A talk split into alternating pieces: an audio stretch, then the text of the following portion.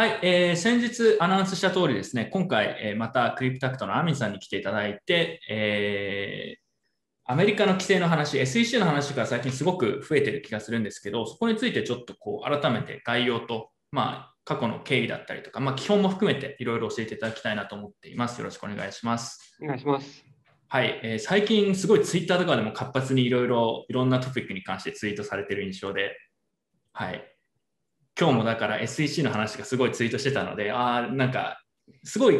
ツイッターでも僕つぶやいたんですよ。あの、アミンさんに SEC の話も今度、えー、来ていただいて、解説、解説していただけますってかなりみんな反応が良くて、期待してます、これはどうの？みたいな感じだったんで、今日はぜひよろしくお願いします。少し冷や汗をかきました。いや、大丈夫だと思います。はい、あと、ちょっとこれ個人的なツボなんですけど、最近、前はなんかツイッターの名前でカタカナで書いてなかったですよね。なんか最近、カタカナで書いてて、はい、これは。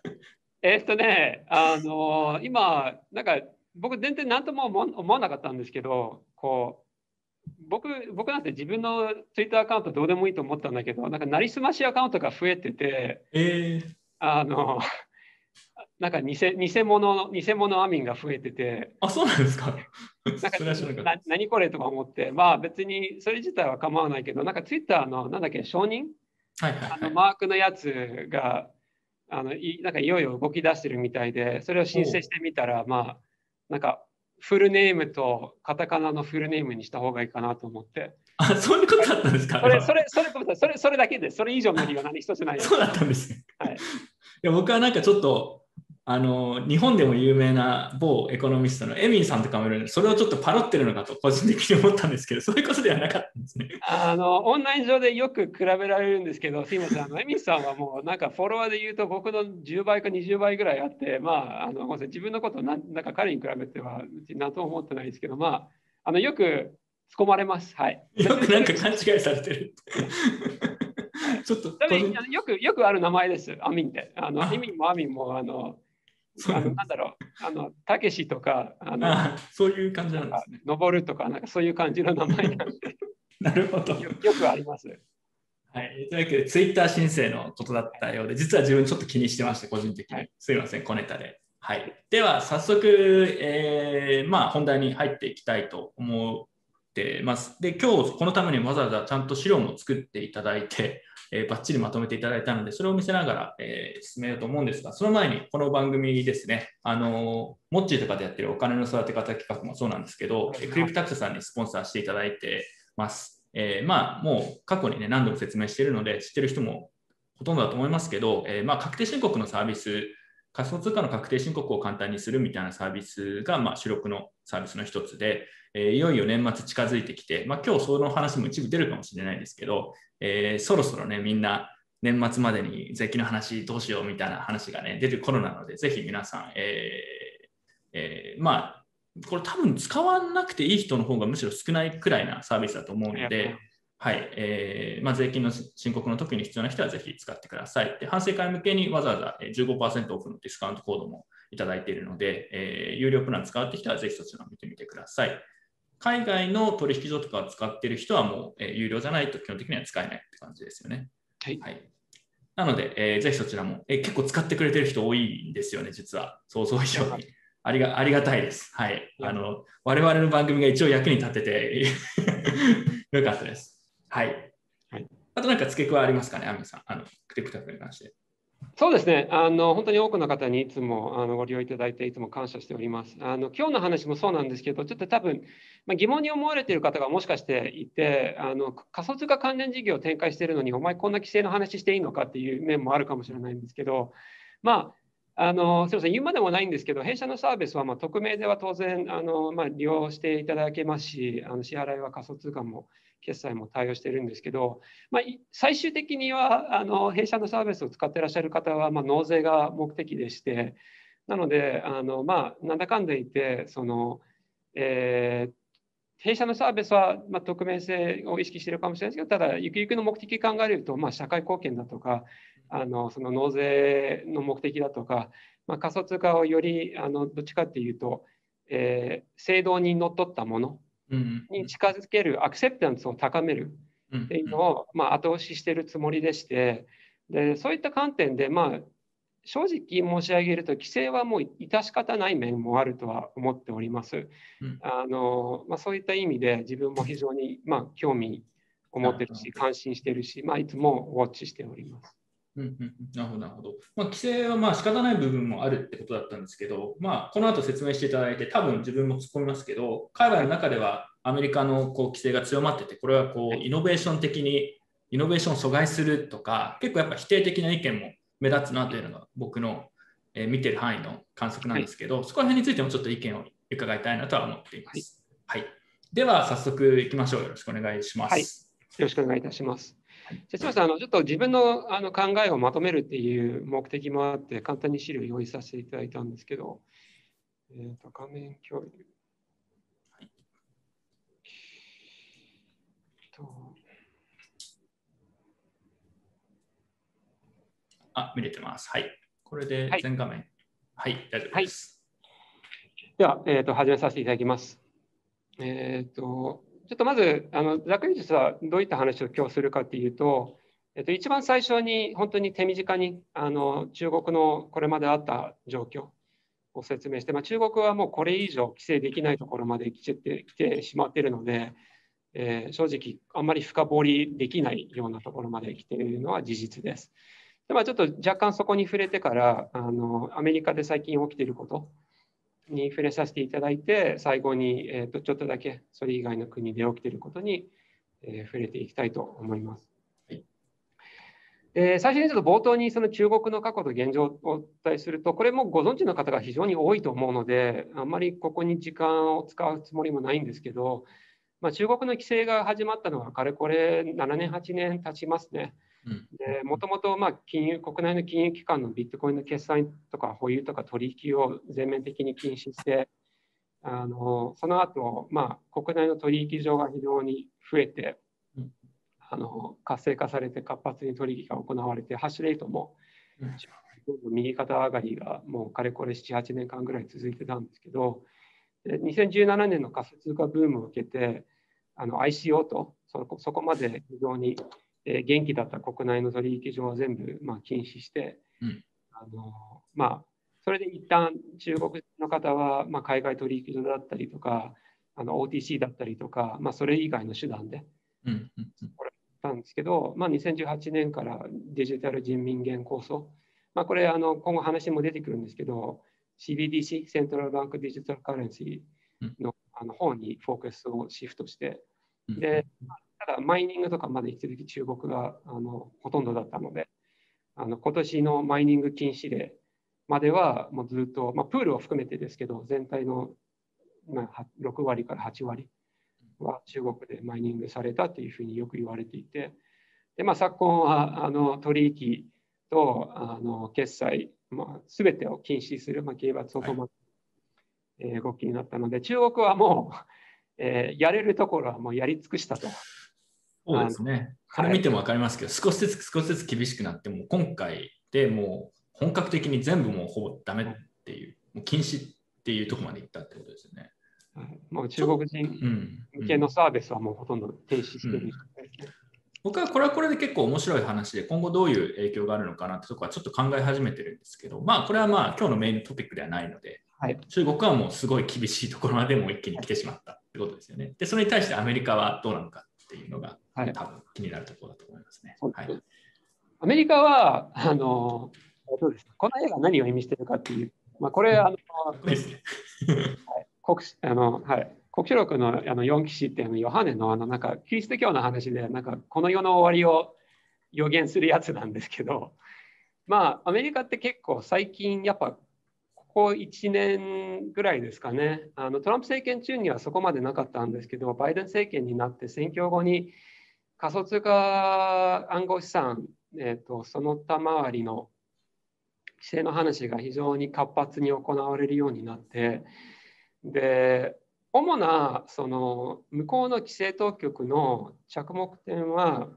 その 4, 4つの分野にあるんじゃないかなと個人的に思っていて、うん。えー、と一つはそのずっと、まあ、仮想通貨ってずっと昔から有価証券かどうかっていう議論が非常に、えー、多かったし、てか依然として多いんですけど、まあ、証券法がどこまで適用されるか、あのリップルのあの訴訟も12月から続いているので、それに関心している人たち結構多いんですけど、ただリップルのみならず、本当に最近はもう全アセット、全全も全てに当てはまるという議論になりつつあって、でそれに加えて、まあ、これ納税と、あと,、えーと、KYC アメあのマネロン対策のところにもあのつながるんですけど、まあ、報告義務、うん、取引の報告義務とか、保有の報告義務とか、その辺に関連するので、まあ、その辺の動きもありまして、あと最近、あの制度的リスク、まあ、中央銀行を中心とした、あのこれどっちかっていうとステーブルコイン中心の話なんですけど、はい。うんあのステーブルコインの存在自体がもう制度的リスクなんじゃないかなっていう議論も出始めて、まあその辺の議論も少し触れていきたいなとは思っています。これ、レバレッジとかもここに含まれるんですかね？なんか金なんかステーブルコインは金融を不安定にさせる可能性があるからみたいな話を聞くことがあるんですけど。えっとね、これ、レバレッジとは全く別の話です、ね、これは別の話。別の話レバレッジはまた違う観点での話なんで、はいはいはい、それは今回ごめんなさい、話としては入れてないんですけど。あ、了解です。はい。あと最後は、どっちかっていうと、まあ、不正とか犯罪とか、その辺のまあ反社会的の勢力っていう意味で、うん、まあ、ランサムウェアも非常に問題し、社会問題化してるんで、あのこの辺の動きもかなり活発に、えー、最近動き出してます。なるほど。まあ、この順番に少しずつ説明していきたいと思います。はい。で1つ目は、これ多分ね、仮想通貨に投資してこられた方って何回も何回も聞いた話だと思いますけど、あの米国で1933年の証券法っていうものの中で、あの有価証券を、えー、確認するハウイテストっていうものが存在します。このハウイテストっていうものは、その商品の、えー、特性を、えー、4つの軸で、えー、まあ、測って、そのポイント制度等でそのどこまで当てはまるかによって有価証券に該当するかどうかっていうテストなんですね。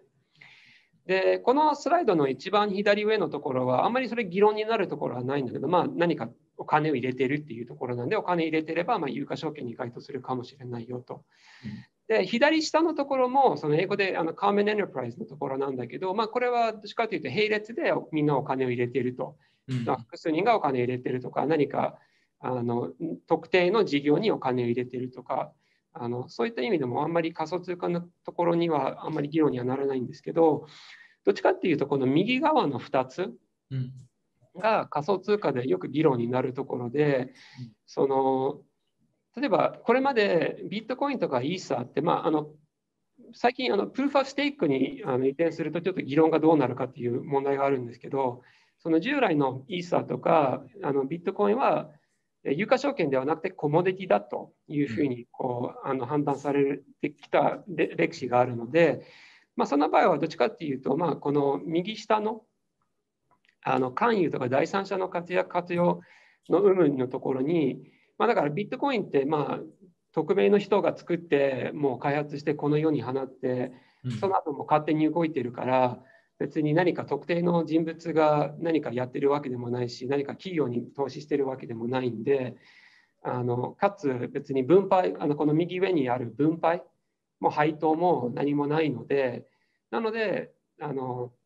この軸に、え照らし合わせるとビットコインはコモディティなんじゃないかなっていうのがこれまでの議論です。うん、ただ最近あのなんでこうなってるかって言われると、ごめんなさい、多分率直に言うと、時価総額が増えたからだと思います。あのもともと、あのね、こう、なんだろう、100億ドルだった時代とか、500億ドルだった時代とか、1000億ドルだった時代は、まあ、問題視はされてたんだけど、要はどうにかしなきゃって思われてたんだけど、ここまで過酷なこう姿勢にはなってなかったんで、うん、突然1兆ドルとか2兆ドルのアセットクラスになった時にそもそもこれまでやってきたことの精査とか整理あと正直言って解釈もちょっと変わってるような気がします。例えばこの右下の、えーと、関与第三者の活躍の有無とかそのサあの third party effort のところとかは、うん、あのこの間あのゲンスラ委員長も、ワンアンワンとかのライブのところで言ってたんですけどここって別に開発者とか含めてもいいんじゃないかっていうこう解釈になってるんですね。そうですよね。これかなり微妙なとこですよね。そうですね。だから別に開発して、この世に放出して、別にその後知らんよって言っても、要は、そのこと自体が勧誘とか第三者の、まあ、活用に該当するんじゃないかなっていうふうに解釈が変わってきているようなことの気がするので、まあ、デファイのところも、よくすべて、ほぼすべてが有価証券なんじゃないかなっていうところも、うん、この右下のところが関与してるんじゃないかなと思います。うん、なるほど。で、まあ、これがちょっとあの全体の概要なんですけど、あとはちょっと具体的なこれまでの取引事例、うんまあ、この証券法のところで何があったかっていうところで、これ決してあの100%網羅しているわけじゃないので、それちょっと念頭に置いておきたいんですけど、まあ、例えば2019年に、これ ICO ボックスだけじゃないんで、結構複数あったんで、ただ、あのそれなりの罰金が伴ったもので、彼らはいろんな ICO の勧誘とか、うん、アグリゲートみたいなのもやってたし、あと分配金とか配当も約束してた側面があるので、はいはい、まあ、15億の罰金の、え取り締まりがあったりとか、あと、まあ、これ結構、えー、関心が高いとか、皆さんはご存知のところだと思うんですけど、昨年のトランプ政権中に、えー、12月に、X、XRP、リップルの。XRP ですね。はい、リップルのあの提訴があって、これ長年はまあ売り出しで、はいはい、売り出しで資金調達をして、あのまあ、なので結局、要は利益分配も含めて事業体の形態もあって、あと勧誘、とか、その辺の側面もあるんじゃないかなということ、まあ、これはまあ訴訟は進行中なんで、もともとリップルが有価証券に該当するかどうかによっては、大きく議論がそこによってあの左右されるとみんな思ってたんですけど、うん、どっちかっていうと、リップルはただ単に最近はワンアブデムになってるような気がして、リップルが勝ったところで、それ以外に対する議論は、じゃあこう消えるかって言われると、若干、なんだろう、そうじゃないような気がしてるんですね。なるほど、なるほど。なんか自分の理解だと、その1個前のスライドでもあの発言あったと思うんですけど、えっと、なんか解釈が変わってきてる？みたいなことをおっしゃってたと思うんですけど、自分はなんかリップルは比較的シンプルというか、なんかまあよくわからないトークンをたくさん持ってて、それを市場にどんどん放出するという、まあ、比較的シンプルなスキームに思うんですけど、それに対して例えばデファイに関するものとかはエアドロップしましたとか、なんかちょっとやっぱ違うんですよね、スキームが。だから、リップルがどうっていうのとデファイがどうっていうのは確かに多分また全然違う話なんだろうなと僕は聞いててなんとなく思いましたね。それはおっしゃる通りだと思います。うん、あとまあ最後に、はい、あの最近あの結構レンディングが問題視されてるんですね。ねあの、ここも結構これまでなかった話なんで、あのえっと、コインベースの CEO のブライアンさんがね、ツイートしたら、SEC に対する文句ツイートしたら、非常にあのバズって、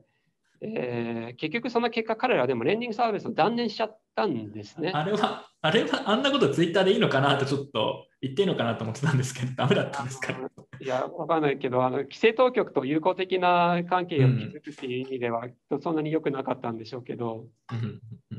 まあ、だその結果、ただ彼らは断念しちゃったんですね。ただ、彼らもそもそもそれを発表する前に、あの BlockFi とか、あと Celsius とか、もう結構複数の州にあの提訴されてるんですね。うん、あのステーブルコインのレンディングとかその他のレンディングで、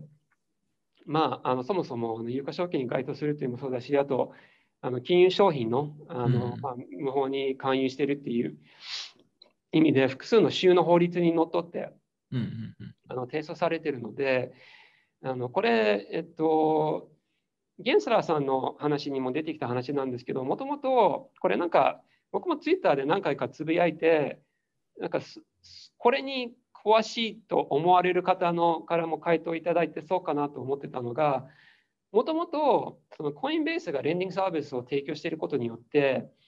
あのコインベースが事実上の有価証券を発行してるんじゃないかなと思ってたんですね。うん、あの要はコインベースがあのその資金を受け取って、要は仮想通貨とかステーブルコインを受け取って、それに対してそのレンディングフィーを払ってる、レンディングフィーを払ってるんだけど、まあ、ただ、それを提供している人からすると、それが分配とか収益に該当するものなんで、うん、要はコインベースが提供している有価証券、無登録の有価証券に該当するっていう、うん、あのそこに限定されたものかなと思ったんですけど、ただこの間のゲンスラーさんの話だと、なんだろう、このレンディングそのものの行為、うん、あの資金を預けて、それに対して支払うっていう行為自体が、もう有価証券に該当するっていうような発言がこの間あって、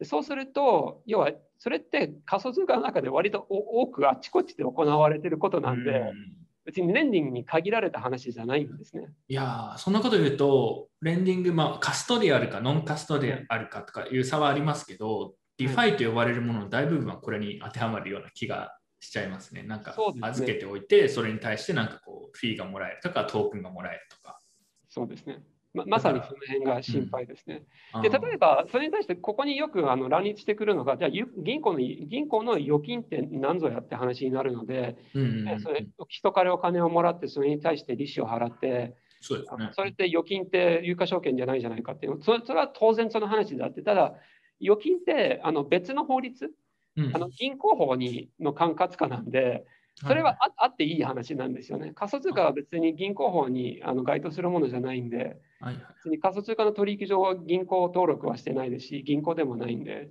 うんうん、ちょっとあのその辺の議論がよく混乱されるんですけど。ちょっとそれに関して1個、少しこう、さらに初歩的な質問をさせていただきたいんですけど、はい、これって、要は今、銀行法の話が出ましたけど、はい、あの要は例えば銀行が同じようなサービスを提供するのは OK なんですかね？えーと、仮想通貨を使うかどうかっていうのは多分別の議論になると思います。これも特にあの OCC とかオフィシャルコントロールとか銀行が仮想通貨を保有していいかどうかとか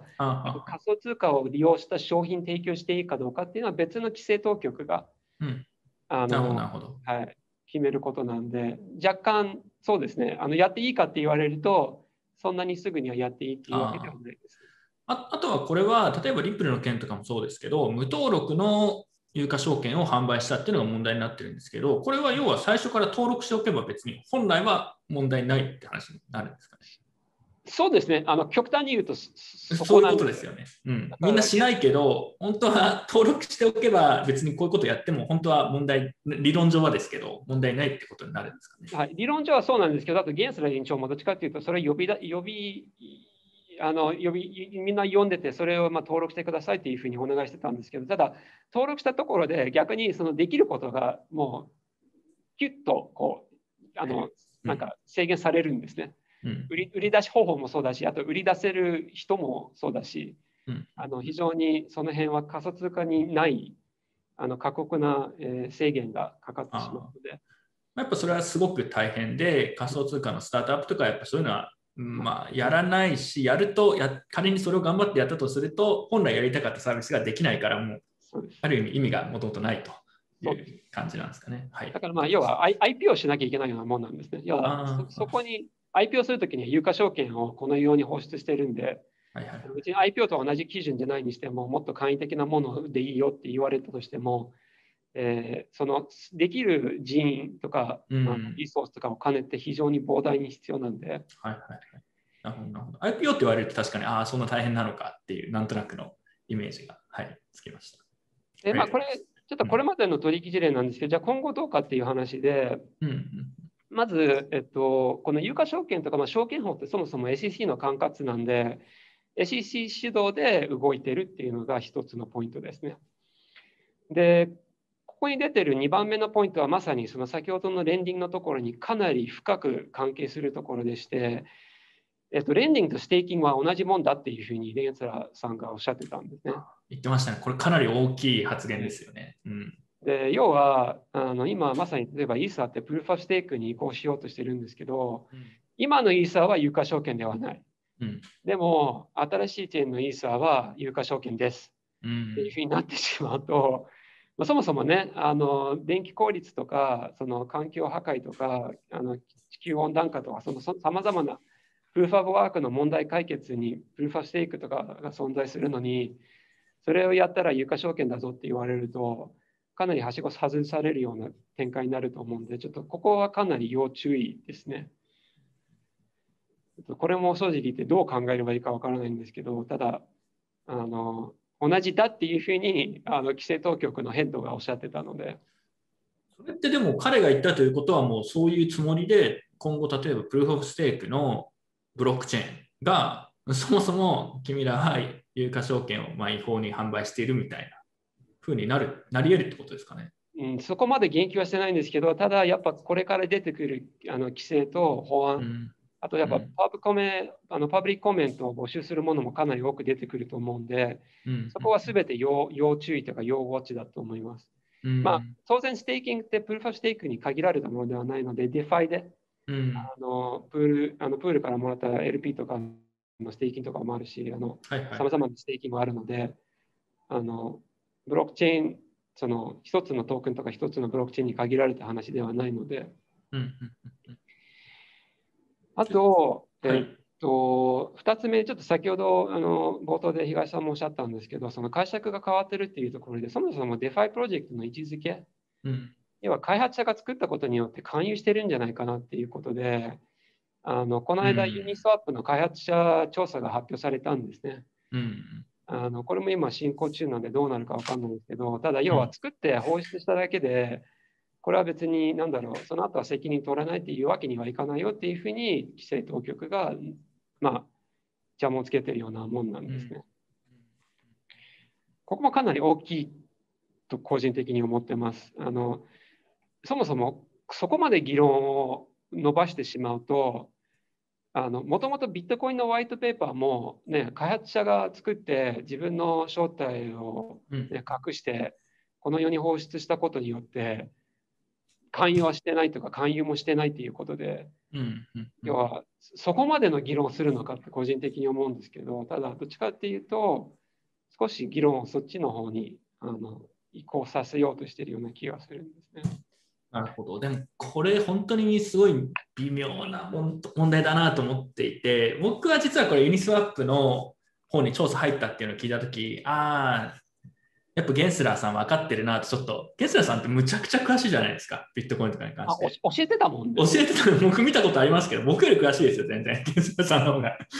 もうだから、そこが多分結構みんながビビってる理由の一つだと思うんですけど、なんか中途半端な言い訳が聞かないわけじゃないですか。もう全部、全部見と見通して、うん、いや、そんな分散されてるとか言ってるけど、どこどこがみたいに突っ込まれてしまうわけで、ヘッヘッドにですよ。ヘッドレベルの人に直接。そこがアメリカすごいなと思うところで、やっぱあれだけの理解度のある人をちゃんとこのポジションに入れてるっていうのが、で、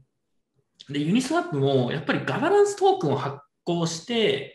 エアドロップして、かつそれの分配の一部を自分たちにつけてるところはすごくこう危ないなと思ってたんですよ。だからこれをやらなければリスクもうちょっと低かったのかなと僕は思ってたんですけど、ちょっとここら辺の解釈は全然専門ではないので分からないんですけど、なんかわざわざ自らリスクを高めることをしちゃったなと思ってたんですよね、当時から。で、そこに対して SEC がもう代表格と言われるユニスワップにガーンって言ったときに、ああ、なんかやっぱ分かってるんだ、分かってこう、全部やってるんだろうなっていうのをちょっと思いましたね、僕は。うん。まあ、あの私も決して弁護士でも会計士でもないので、その彼らが法律上のどこをここに当てはめようとしているかも私もすいませんあの知らないんですけど、多分ただ東さんが今おっしゃったあの経緯と同じようなものを感じました。うんあの2017年にもなんかあの ICO プロジェクトでも同じようなことをやろうとしてたケースも結構いくつかあって、うんうんまあ、思いっきり叩かれたんですよね、割と結構即座に。で、まあ、 Uniswap は、まあ、 DeFi とかその分散型っていうものをうん。え武器にしてたんですけど、まあ、少しずつ